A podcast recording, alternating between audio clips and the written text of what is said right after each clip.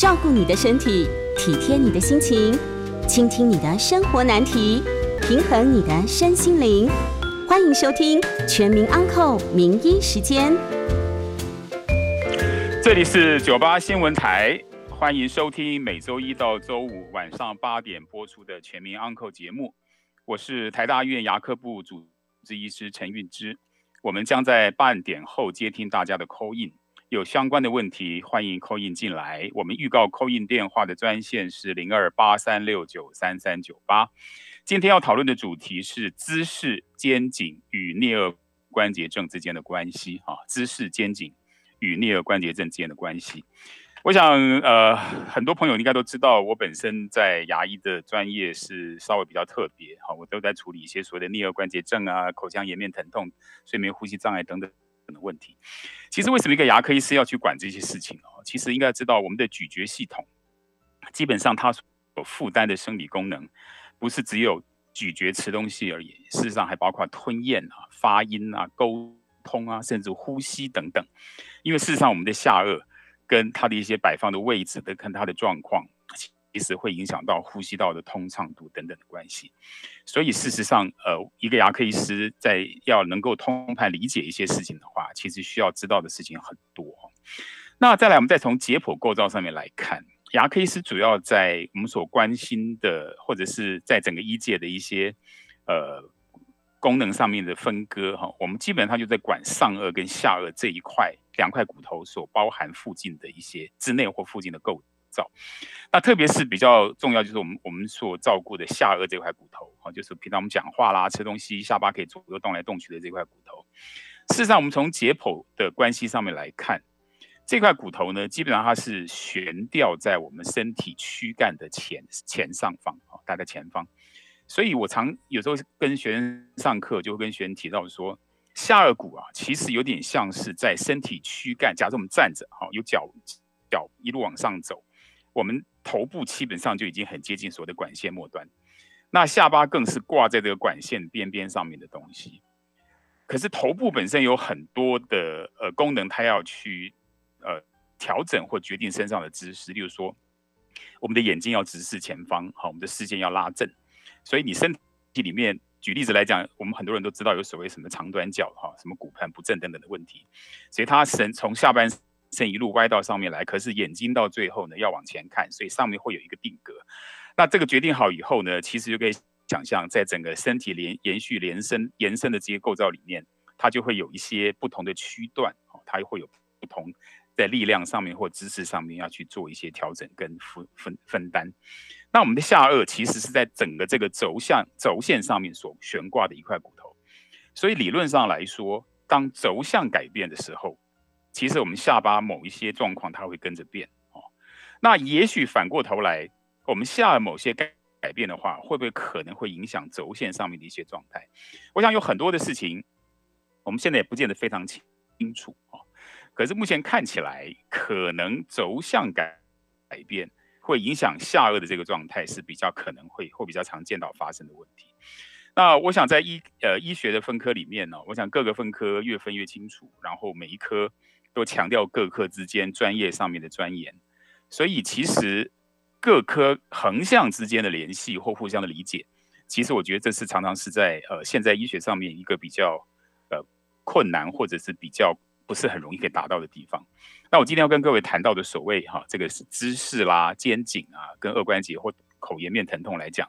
它就是一个需要横跨好几科哦不同的领域。你要了解这件事情的话，才有办法看懂很多病人身上出现很奇怪、很令我们困惑的症状，然后得到一个比较好的缓解。我这边先跟各位举一个例子哈，我大概最近这几个月看到的一位七十几岁的的老太太。她花了两年的时间呢，呃，去做了整个嘴巴里面很多咬合的重建，哈，包括拆掉一些旧的假牙，然后植牙，做上新的牙齿，花了两年的时间。我想，对一个全口重建来讲，嘴巴里面花个两年三年去做，其实并不是很少见的事。那这个病人他就告诉我说，从他拆地旧的假牙，从刚开始开拆除开始，要去做这些修复重建的过程，他就开始出现了在这个下巴，好。这个太阳穴啦，肩这个下颚附近的一些疼痛，然后这个疼痛呢，事实上他的医师也没有没有办法获得一个很正确的诊断，反反就跟病人讲说啊，也许就是治疗的过程啊，一个一个阶段性的一些不舒服，他就很多病人就那病人就是在这种呃忍受着这些疼痛的情况底下呢，就把这个两年的时间把假牙做完。那做完之后呢，基本上病人还是很不开心，因为他觉得一直痛，痛了两年时间很痛苦，他就转到我这个地方来。那一开始来的时候呢，很明显哈，他身上脸上的这些症状。跟我们一般所传统上面类似于颞颌关节症，就是颞颌关节他们所影响到的部位，包括耳朵前方啦、好腮帮子啦这些地方的疼痛，其实都还蛮符合的。我这边稍微提醒各位一下，发生在这个区域的疼痛哈，不见得每一个病人都跟颞颌关节有关哈。我我们所谓的口颜面区域的疼痛，颌关节本身确实是有可能造成疼痛的问题。哦，可是也可能是肌肉关节本身还可以，肌肉过度负担可能造成一些问题。那更麻烦的事情是有很多其他区域，好会投射过来的问题。好，这个后面再来谈这件事。就这个病人，我们就用传统上面治疗，我习惯治疗颞颌关节的方式，哈，例如说透过一些肌肉的按摩啦、针刺啦、给药啦，哈等等的一些方式，然后也顺便看看他嘴巴里面的咬合关系是不是需要做一些做的不够理想的地方，做适当的修整等等。我大概花了三次左右的治疗，三到四次治疗，他基本上脸上的大部分的不舒服已经缓解了哈，而且他开口本来开的也不是很顺啊，没有办法开的很大，开的很久，这个问题大概也缓解的不错。可是就剩下有大概二十 percent、三十 percent 的不舒服一直在。那个病人他告诉我说，他描述他那个不舒服就一直在他的右右边眼睛啊，还有太阳穴附近，一直有点点紧绷的感觉。那我过去在没有花很多时间去去去研究或者去探索这些呃肩颈啊、脊椎啊姿势的影响之前，我其实只有一知半解，没有太花太多时间去琢磨。那因为我最近这半年多一年的时间，那，我非常密集的跟呃复健科医师还有物理治疗师合作，那我自己也透透过他们的刺激，也做了很多的进修。我突然间想才才。慢慢理解到以前念书没有乖乖念到的地方，哈，就是各位知道有一个在医学上面的一个呃特殊的名词叫做皮皮节，哈，皮肤的皮，然后这个呃节日的节皮节，基本上就是说每一个身上不同的神经，它所支配的位置这样的一个区段叫做皮节。那事实上在呃神经解剖里面，后来最近这这一年的主要时间，慢慢去再去重新温习，才发现到说。如果病人本身的颈椎第一节的颈椎神经不好的话，很多病人他这个区域所管辖的皮节范围大概在头顶，好，所以颈椎第一节如果不舒服，可能会出出现头顶的紧绷疼痛的状态。那如果是第二节不不好的话呢，它所影响的范围大概就是在所谓的太阳穴跟眼睛周边，哦，啊，正好跟我们这个病人很像。那当然，我们站在牙科的立场来说。如果局部的颚关节有问题，或者是颞肌，哈，就是太阳穴那条肌肉有问题，也可能会造成类似的状态。所以，我们本身很多的问时候都要去做一些鉴别诊断。那如果是颈椎第三节有问题的话，呃，它所影响的范围，疼痛紧绷的范围，大概就会在我们的所谓的腮帮子，好，跟下颚转角的那个位置。那这个部位其实也是平常跟我们典型的颞颌关节症很多地方的疼痛部位是重叠。所以临床上，我们现在越来越了解这东西之后呢，我们常常就要花很多的时间去区别诊断。好，一病人来找我的时候，就是哎，陈医师，我就是脸上哪里不舒服。啊，病人本身没有办法告诉你是源头是哪里，那我我要花很多的时间，就要是去就是要去做这些鉴别诊断。那后来因为我说过，我花了三四次的时间，用处理局部颞关节症跟咀嚼肌疼痛的方式，改善了他症状非常多。那剩下来的部位，我刚刚说过，大概在右右眼睛好跟太阳穴附近。那这个部分，我就必须就要去怀疑，因为我局部处理都没有办法得到更好的进展的话，我就要花时间去看看有没有可能，我怀疑它是有颈椎来的问题。所以我就呃，身为一个牙科医师，可是我还是，诶，就用了以前跟最近所学到的一些所谓的神经学的理学检查，哦，就是做一些颈椎不同神经节它所影响到的这个。疼痛跟运动神经所受到的影响范围去看，果然这个病人的颈椎是有状况的。好，然后呢，我也跟一些物理治疗师合作，然后我也学到了一些基本的手法。那我想，我们就是在诊间用一些方式，好，企图去缓解去松弛一些病人颈椎的某些肌肉方面的紧绷。哦，还好这个病人在肌颈椎附近肌肉的松弛做完了以后呢，他大概整个脖子的运动的范围就恢复到正常，所以我大概觉得这个病人可可能没有太多像什么骨刺啦，哈，或者是椎间盘严重突出、退化病、退化诶退化性关节等等问题。所以我们做了这些处理以后，也教病人做一些简单的在家的一些练习跟复健。很快的，在病人回诊的时候，在一两个礼拜，他就发现剩余这个百分之二三十在眼睛周边的不舒服，很明显的缓解了。可是病人本身还是心里面很不开心，一直跟我讲说，这这一切的问题都是当初假牙做了之后的状态。其实这个时候你就发现有点可惜，因为这个病人基本上他因为过去两年很痛苦，他已经没办法听进我完全的解释了。其实我觉得，我觉得这个状况就是这个病人本身，因为我想七十几岁的病人，很多人这个脊脊椎啊、颈椎有问题的这种比例是很高的，所以我是觉得很大的一个可能性就是，呃，在医师在做治疗前呢，这个病人本身他也许有发现颈椎问题，或者他可能也不知道颈椎有问题，然后医师本身，因为我们过去的这个牙科的教育，我们对这一块东西的理解确实是比较少。我们也是最近这半年一年的时间，我才开始花比较多的时间去关心、注意到这件事。所以我是觉得很多的事情，我认为这个假牙本身的制作并没有太大的问题，好，可是刚好就是病人本身有一些颈椎上面的不舒服，所以造成了很多治疗过程当中的不顺利，还有甚至造成病人到现在对他的医生都有很大的不满意。那我想这就是一个很简单的例子，我们的下颚它所临近的这些构造啊，颈椎就在它的旁边，它的底后面。哦，然后头部在上面，所以基本上有很大一部分从颈椎或其他地方来的问题，它就很容易在我们的呃口口颜面地区，就是脸上啊，在腮帮子啦，在眼睛周边，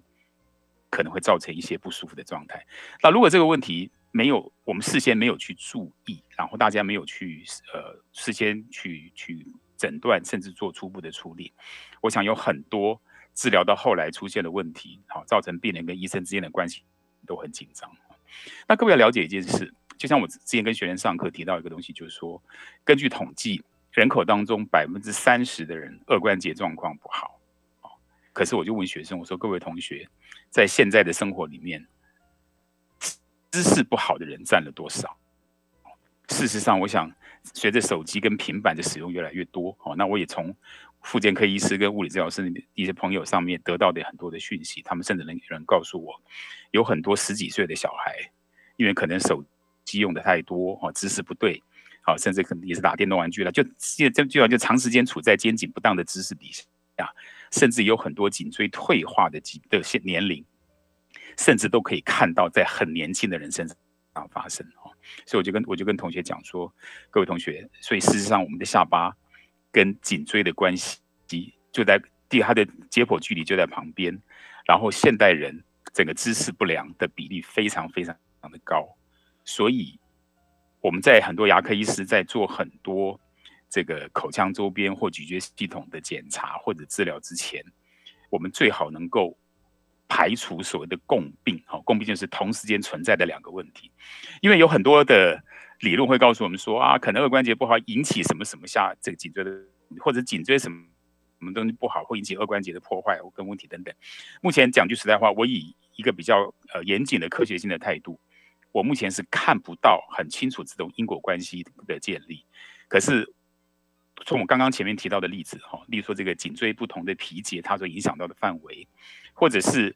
呃颈部的肌肉哈，它也许神经还没有受到压迫。可是颈部的肌肉因为长时间使用，处在不同的姿势底下，造成整个肌肉的紧绷痉挛，然后就形形成所谓的肌筋膜疼痛症。好，那种肌筋膜疼痛症，这个肌筋膜在颈部的肌肉产生紧绷疼痛的时候，常常它所产生的呃远方投射的疼痛，也可能就会产生类似在腮帮子、好在眼睛周围、在太阳穴等等的位置。好，好，那我想呢，呃，我们待会。广告之后啊，我们再呃回来继续谈论今天的题目啊。那我们就先进行广告休息一下。欢迎回到九八新闻台全民 Uncle 节目，我是台大医院牙科部主治医师陈运之。那我们在三十分的时候广告后会进行 call in 哈。那有相关关于牙科或者是跟今天所提到的知识、肩颈、颞颌关节等等的问题，有需要打电话进来 call in 的，我会为大家解答。那我先预告一下 call in 的专线是零二八三六九三三九八，零二八三六九三三九八。那我们前面花一点点时间哈，以一个实际上的例子告诉各位，这个肩颈跟这个呃头口颜面地区的影互相的影响哈。我刚刚只是呃先从疼痛的观点。一来例子来看哦，就是告诉我们有很多像肩颈这个地方，因为不当姿势造成肌肉紧绷所产生的影响呢，然后它可能会引起一些怀疑，我们找不出诊断在脸上出现的问题，甚至有一些呃比较夸张的例子是，有些那种疼痛投射疼痛产生的结果，甚至会怀疑是牙痛啊等等的一些状态。那我们再谈另外一个，也是我目前看的。又看到一呃一些这样的病人让我很惊讶的 case 啊，然后这样的病人我是觉得也许如果在线上有些牙医同业的话，可能他听更听到这个东西可能会有一些过去我没有想到的事哈。那这个呃我我常讲也是跟学生说，刚刚所提到咀嚼系统所参加的功能有这么多哈，包括吞咽啊，呃这个咀嚼啊、发音、沟通跟呼吸等等。那因为在我们牙科过去的教育里面，我们绝大部分。都把恢复咀嚼功能，哈，理解咀嚼这件事情当成是牙科教育的主要的呃学习的目标。可是我常就跟学员讲，我说一个人如果哈几天没有好好吃东西，基本上他也不至于会要命，好，因为有很多其他可以补充营养的方式。可是一个人如果没有办法好好的呼吸，他的呼吸不顺畅的话，那事实上我相信这个对一个人本身的身体健康或者是其他整体的一些感觉。都会产生很大的影响，所以我会觉得，在身体里面哈，对咀嚼系统，如果你碰到有一些功能上面需求的时候，其实我相信对于呼吸道本身的影响，我认为在身体里面会一个很重要，会列为非常前端的考量。那下颚跟呼吸道之间其实是有很密切的关系哈。那我们过去我花的比较多的时间是在研究晚上睡觉的时候出现呼吸中止的问题。因为我当我们躺着的时候，嘴巴如果张开，重力的影响会把下巴往后方拉。当当我们的下巴往后下方拉的时候呢，我们有很多的影像研究会发现，我们的呼吸道它侧壁会塌陷。哦，这这就等于说整个呼吸道的这个它的管管径会的比较窄。可是现在有时候会关心另外一个问题是，当我们白天哦是在清醒状态，我们坐着或站着的时候。其实看来也有越来越多的证据显示，有一些头颈部位的某一些状态，哈，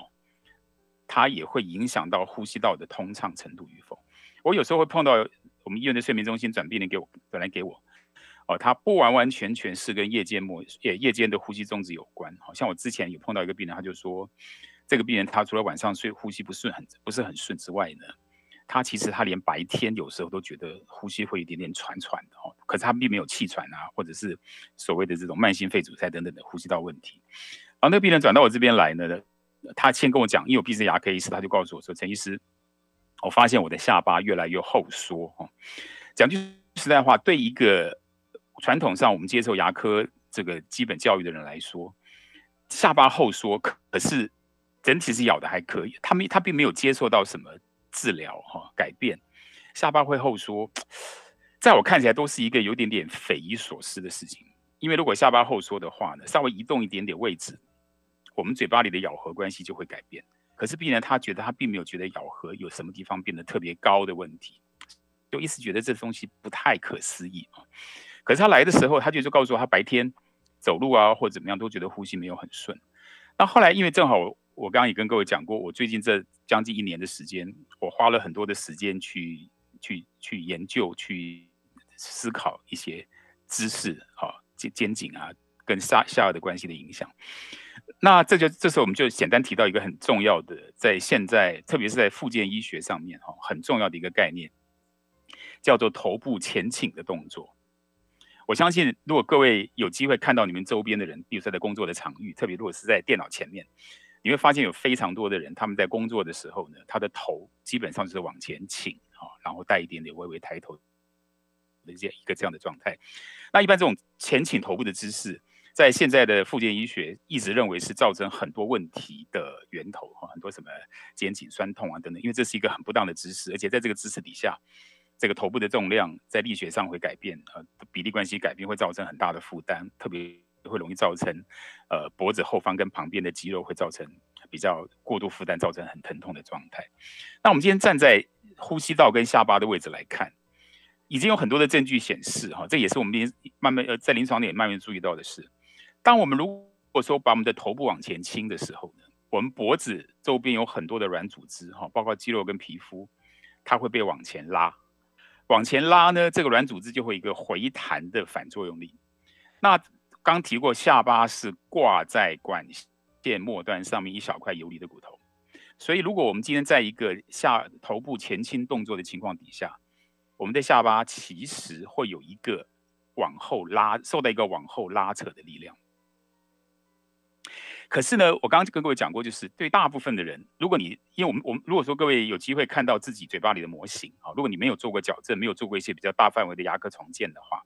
基本上我们把模型取出来，我每个病人的上下模型牙齿对咬起来的位置，其实多半是很稳定，可以找到一个稳定的点。然后呢，我们的呃牙齿牙根周围哈，在这个骨头里面有所谓的牙周韧带，牙周韧带先做一个头部前倾的动作，然后这个。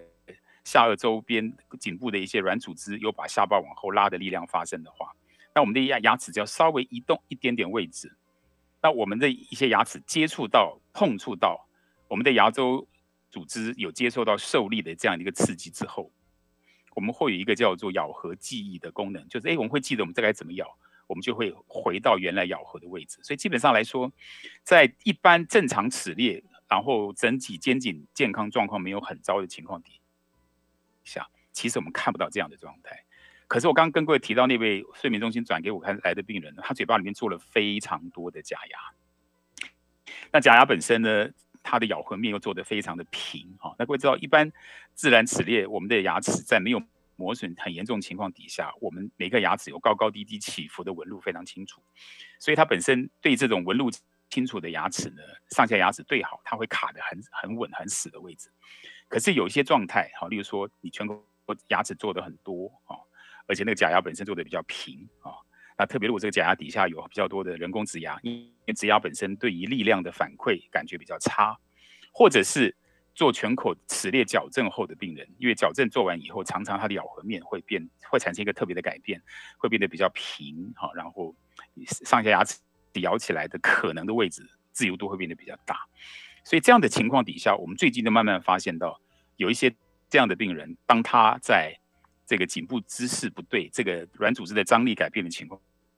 况底下，他整个下巴受到这个张力的拉扯，下颚确实有一点点会往后缩的可能性。所以后来这个病人我就说，那不然我们来做一点点哈，这个姿势的校正跟颈部肌肉的放松。很快的时间，病人非常惊讶的告诉我说：“哎，陈医师。”我现在咬回原来的位置啊，我的下巴没有像以前这么后缩，所以这所以当当，这这也是因为我刚刚讲过，就现在这个病人本身他的咬合面比较特殊，所以他咬前一点，咬后一点，并没有哪一个位置特别不稳定的情形，所以他会觉得说，所以我才一开始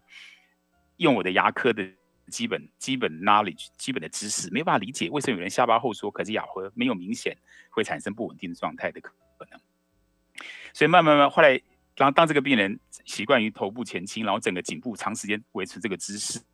他颈部的一些软组织或肌肉变得比较紧，把他的下巴往后拉，往后拉的结果，病人本身感觉到他的下颚后缩，然后因为下巴往后走的结果，造成他的呼吸道会变得比较狭窄，所以病人他就觉得说，他白天有时候甚至走路啊，哦跟人家讲话啊、做一些运动的时候，都发现现在的气呼吸。通畅度没有像以前那么好，哦，变得容易喘或什么东西，所以后来我们就做了一些这种简单的颈部的姿势，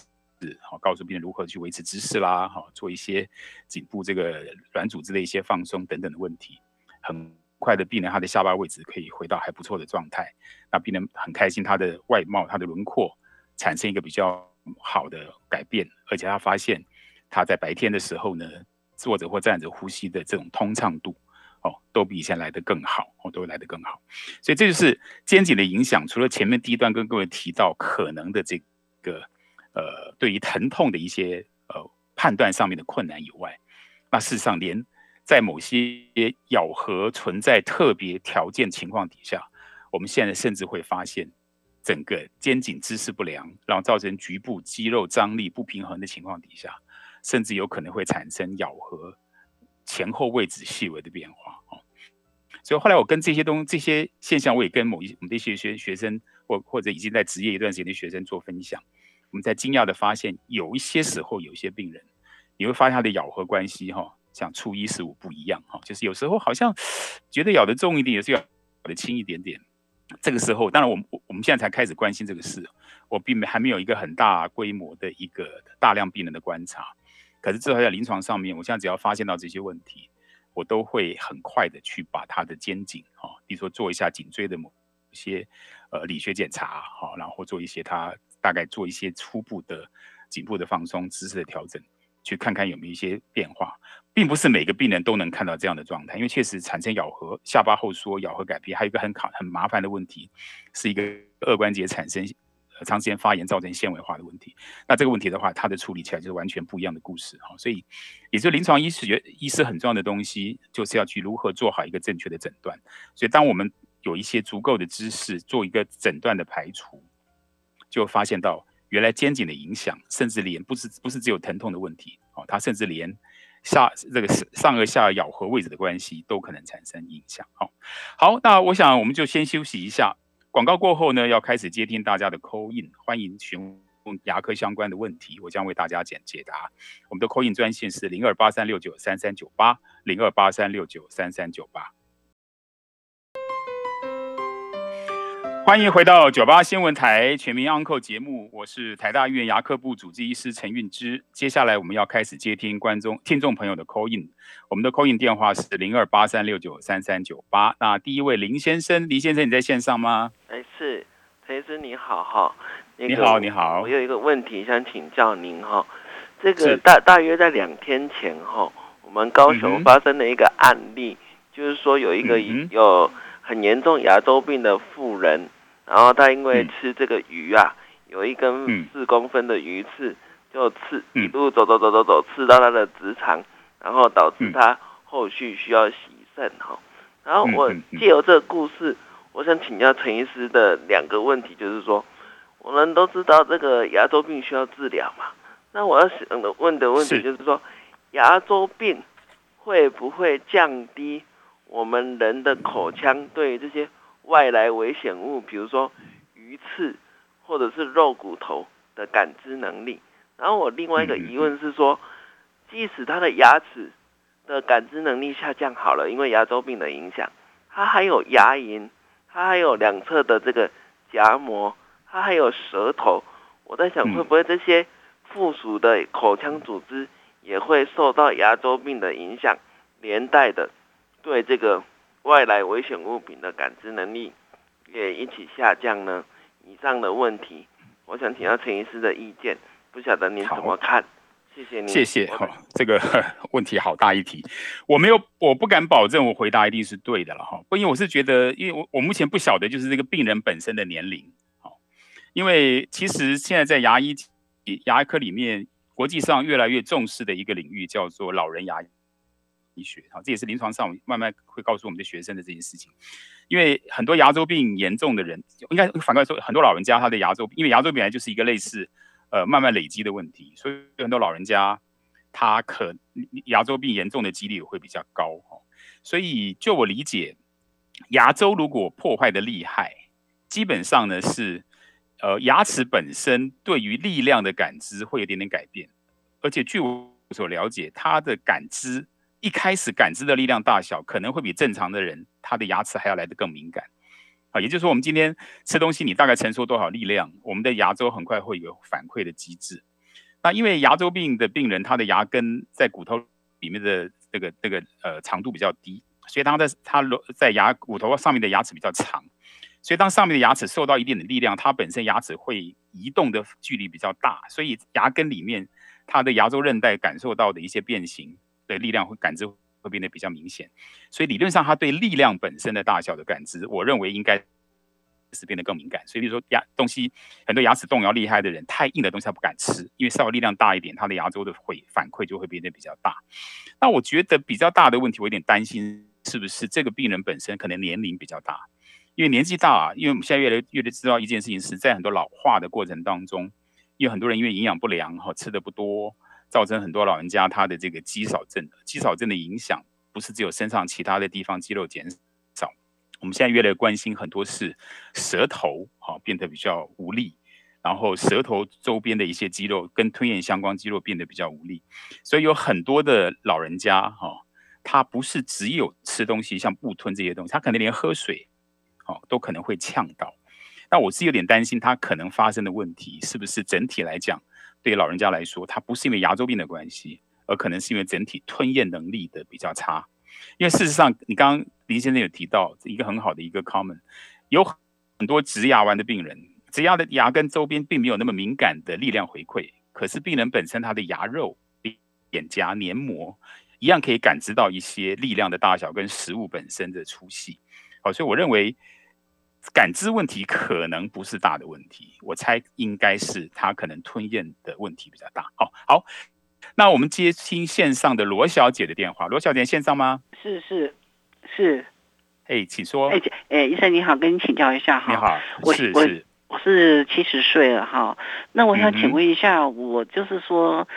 我我以为自己是有牙周病，可是我去看牙医的时候呢，他说我不没有，他说我牙齿清的太干净。那我现在就是情况就是我的那个感觉上就是好牙齿变长，自己感觉，哎，就是裸露的那个牙根比较多嘛。他说，哎，那我是不是因为年纪大，那它自然会萎缩，那导致角就是主角好像牙齿就嗯跟以前不太一样，然后呢？嗯，也也不是，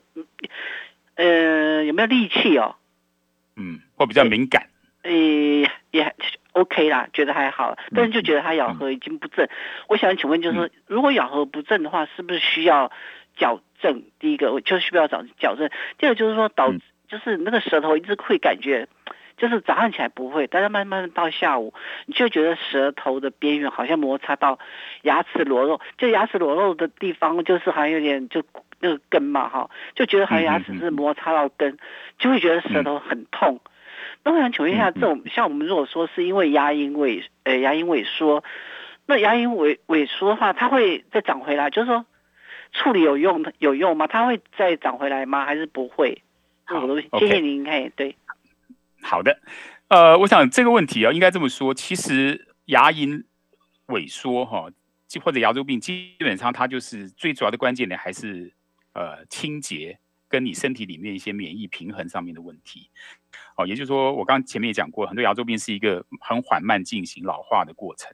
然后呢，然后在长时间累积你的清洁如果没有做得很好，然后这些细菌引起的发炎，然后这发炎反应会造成我们的牙周周边。的骨头破坏啦，牙肉跟着往下退等等，所以你的意思说，哎，没有明显牙周病，它可能表示一件事情，就是说，它现在你的牙周，它的并没有太明显的发炎啊、红肿啊、流血这些问题，可是它确实是你，当你察觉到你的牙齿越来越长，牙龈一直往后退的时候，它就是长时间以来一直累积的这些伤害所造成的问题。好，所以我想这是一个很大的关键点，所以你要防止它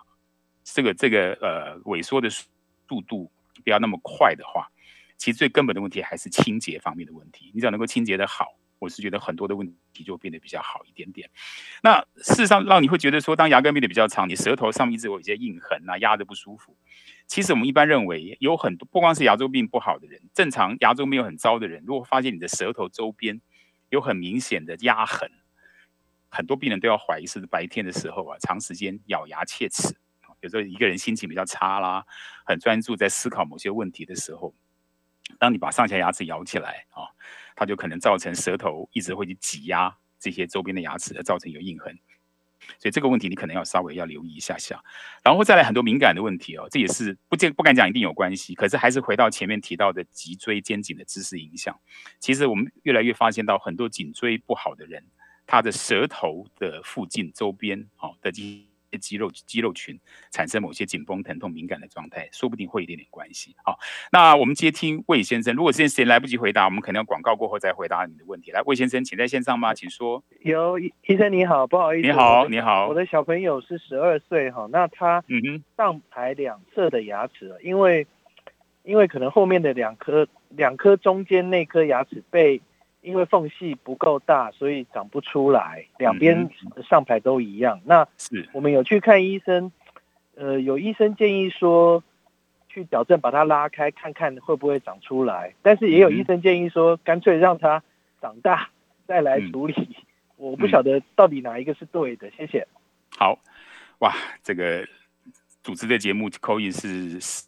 所有东西通通都要会哈。虽然说在牙科里面，我的专注领越来越狭窄。一般来讲，这个东西就是要看哈，你去拍 X 光片，因为你你说小拍这个年纪大概是在小学这个中高年级嘛。那事实上呢，因为每一颗不同的牙齿。它长出来的时间顺序不一样哈。一般来说，就我的理解，因为太久没碰过那牙科，大概最大关键的可能在犬牙这一颗啊，犬齿这一颗往往是最后一颗长出来的牙齿，而且常常它的空间不足。那当然，在随着生长过程当中，其实我们的牙弓的大小宽度也会慢慢增加。如果今天到这个年纪，很明显哈，它其他牙齿都长出来，就剩这个牙齿还没有办法长得很好。那一般他们的一般我们的做法就会大概拍一个完整的影像。然后要去算一下这个剩下的空间有多少。如果这个牙齿本身就是你嘴巴里面剩下来的空间，跟这颗牙齿要萌发出来的它所需要的空间差异非常大的话，那这种情况底下，将来就很可能就等于说你把它拉出来之外，甚至同时间可能要去做一些呃矫正方面的处理，好，要把它长到定位。我是觉得这东西还是需要在实。实际上，多如果你你发现不同意思有不同的意见，那我就再继续问嘛，哦，或是些董事问一下第二意见、第三意见，哦，他大概都需要完整的一些影像，好，去算出他的空间的需求，好，大大概我的回答在这边，哈，抱歉，所以这个毕竟距离我的专业有点点远。好，那我想，呃，还距离这一段还有短短一点点时间，我先开个头，哦，后面会再回来再谈这个事，因为事实上呢，现代人有很多都是长时间哈很专注的。需要在，例如说电脑前面呐，或者报表前面去工作。那过去我们在呃，我们没有那么关心肩颈的时候，我们都常常因为很多这种的病人，他们在工作完到了傍晚哈，这个下班之后呢，会越晚，他觉得呃头肩头部越来越紧绷哈，甚至产生头痛等等的问题。那我们过去站在纯粹牙科的角度来讲，我们都会跟病人讲说，啊，你一定要去怀疑你在工作的过程当中是不是咬牙切齿啊，因为非常多人当他在很专注做事或者需要很大的力量集中的时候，很多人可能会透过牙齿咬紧这个动作，去增强帮助你集中精神，或者是帮助你去提供瞬间的爆发的力量。所以，我们过去会觉得说，啊，很多的病人要去注意到的事情是要想办法要养成一个。工作时候不咬牙的这样的一个习惯，可是我们现在在关心这个姿势的影响，才发现到，其实从人人格个特征上面来看，哈，大概工作是很专注会咬牙的人，基本上他也也很可能长时间他的肩颈会紧绷僵在某一个固定的姿势底下，好，特别多半一又在电电脑前面或手机前面的话，很多都会出现一些头部前倾的动作，啊，那这个部分的影响，我们后面回来再来谈。这件事情哈，那我们先休息一下，广告回来再继续接大家的 call in。call in 专线是零二八三六九三三九八，零二八三六九三三九八。欢迎回到九八新闻台全民 Uncle 节目，我是台大医院牙科部主治医师陈运之。接下来我们还继续接听听众的 call in 哈，call in 电话是零二八三六九三三九八。来，林先生。哎，陈医师您好，是是是，嘿，谢谢您今天提供了很多这个牙科学上的新知哈，让我们有不同的思考的方向哈。那我现在要请教的这个问题是说，呃，我母亲呃今年六十三岁，啊，然后那个就是有一边的后牙区，大概就是上面三颗，下面三颗，总共六颗，一直有这个缺牙不补的问题啦哈。那因为您今天有讲到这个这个这个颈。部的问题跟我们牙科颞颌关节的互动关系嘛，哈，那我就反过来请教您一点，就是说，如果这些患者不管是什么原因，你的缺牙不补，不管你是对咬牙越变越长也好，反正你就是有这缺牙不补的病人的这个，如果你有缺牙不补的问题，会不会造成你颈那个脖子肩颈僵硬的机会比？人家有补牙的人来的高，以以上请教，我在线上收听，谢谢。好，谢谢。哇，今天都是来参加论文口试啊。那我想，呃呃，应该这么说，看缺牙的程程度跟跟互相之间对咬牙之间的关系。因为如果说今天假设就是后面缺个一颗两颗，然后上下本身其他剩下的牙齿都还完整，所以整个咬合的高度是维是维持住哈，然后本身大致上，呃它的咬合的稳定度是维持的话，我一般认为大概不至于会造成比较多的这些脊椎方面的影响。可是有些病人，例如说他可能缺牙缺的参差不齐。所以他在他病人嘴巴里面，他有时候有时候我们当牙齿越缺越多，剩下牙齿越来越少哈。病人吃东西的时候，常常要去寻找，看看怎么样去移动他的下颚，也要在哪一个位置上面去咀嚼，可以得到一个比较好、比较多的牙齿可以参与咀嚼，然后可以达到比较好的咀嚼功能。这有时候病人他就可能会要么下巴往前，或往或往边边某个不同的方向去偏移。那这个时候其实就要去担心，就是说有没有可能这样的一个位置的变化。它可能联动到，呃，它的脊椎周边的柱姿势的调整，或者更一个状况是什么呢？就是我刚刚讲过，其实很多年纪大的长辈，他的颈椎状况已经不好了。所以颈椎状况不好的话呢，那事实上他可能整个呃头颈部的一些